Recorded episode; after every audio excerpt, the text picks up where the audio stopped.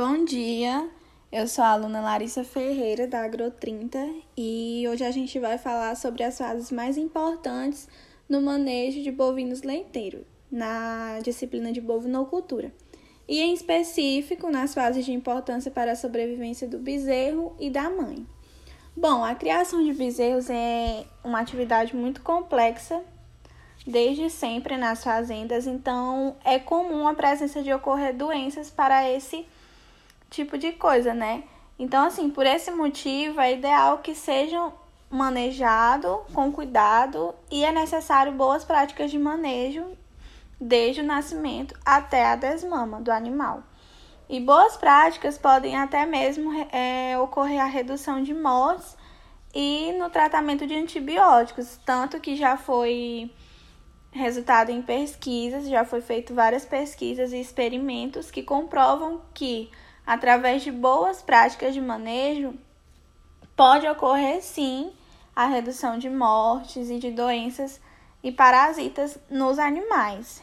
Então, assim, não é necessário somente o manejo. É ideal que todos os tratadores tenham um tipo de interação com o bezerro é necessário é, amor, carinho, para poder ocorrer aquela intimidade e os manejos ficarem mais fáceis. Então, assim, é, escolher previamente o local é extremamente necessário logo de início. Conhecer antes quantos bezerros irão nascer cada semana. Esse responsável, ele precisa ter pleno domínio de como realizar os manejos iniciais justamente para evitar prejuízos futuros, né? Então, assim, é, a oferta de colostro é um manejo inicial, a cura do umbigo, e com todo esse manejo, pode evitar doenças futuras. É necessário dar atenção individual a cada um, por mais que sejam muitos, é extremamente necessário. As instalações de fácil acesso devem ser devem ser alojados em locais limpos, preferencialmente, é, e confortáveis, e eles devem ser adaptados ao clima também. E as instalações, elas. É, algumas instalações para bezerros que estão fracos ou doentes, não necessariamente doentes, mas a partir do momento que estiverem fracos, já devem ser separadas então, se o bezerro estiver fraco ou doente, a sua instalação para ele ficar alojado deve ser separada dos outros para reduzir o contágio e não ter mais prejuízos. É, a, em relação à formação de banco de dados, deve registrar tudo o que foi feito durante o dia no bezerro, como doenças, se perceber a presença de doenças, de enfraquecimento, como eu citei antes, é, aplicação de medicamentos. Qualquer remédio que foi aplicado deve ser anotado. Acidentes, para o que facilite né, na tomada de decisões sobre o manejo e assim prosseguir. Em relação ao nascimento, deve ter a secagem das vacas e elas devem ser apartadas do rebanho com a finalidade de interromper a lactação. Vacas no final da gestação requer um maior cuidado o que é normal e deve ser feito. Elas devem ficar separadas em locais com piquetes ou forragens, né? Com piquetes e forragens até o momento do parto. Locais limpos, secos, sem danos e sem lama.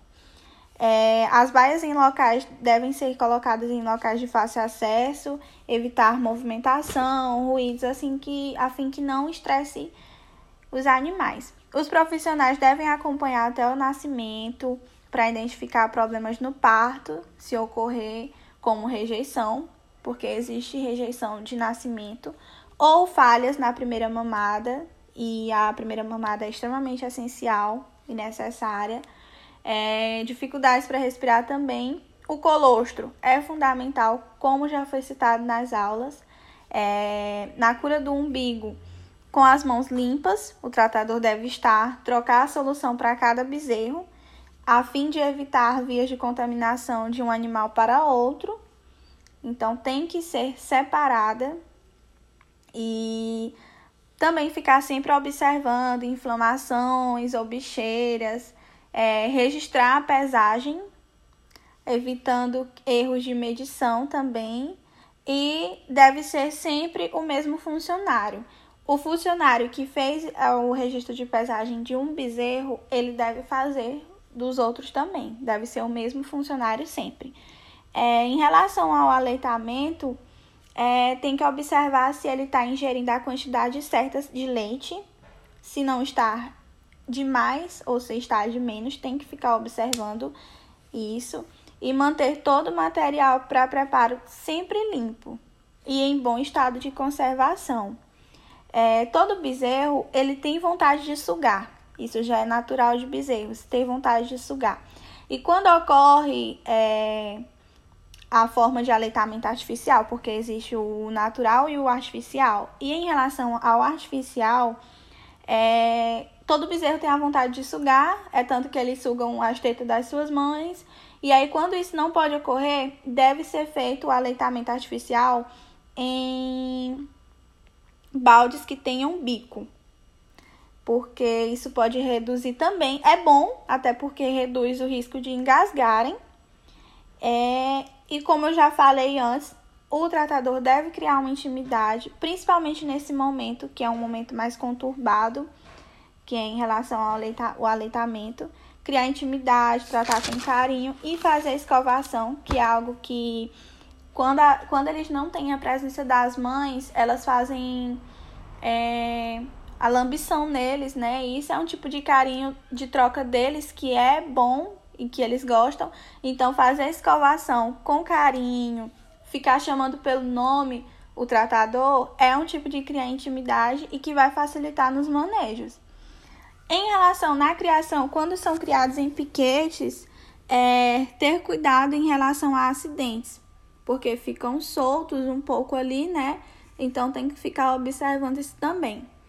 A sala de aleitamento, ela deve ter piso antiderrapante para evitar acidentes, de fácil limpeza, de fácil locação também.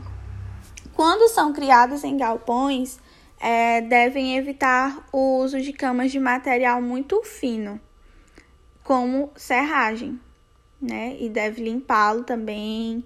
Deve soltá-los para brincar, evitando estresse. Como eu falei, os bezerros gostam muito de serem soltos e ser livres para brincar e ter uma interação entre eles. Então, é bom soltá-los pelo menos duas vezes ao dia. Evitar ração farelada.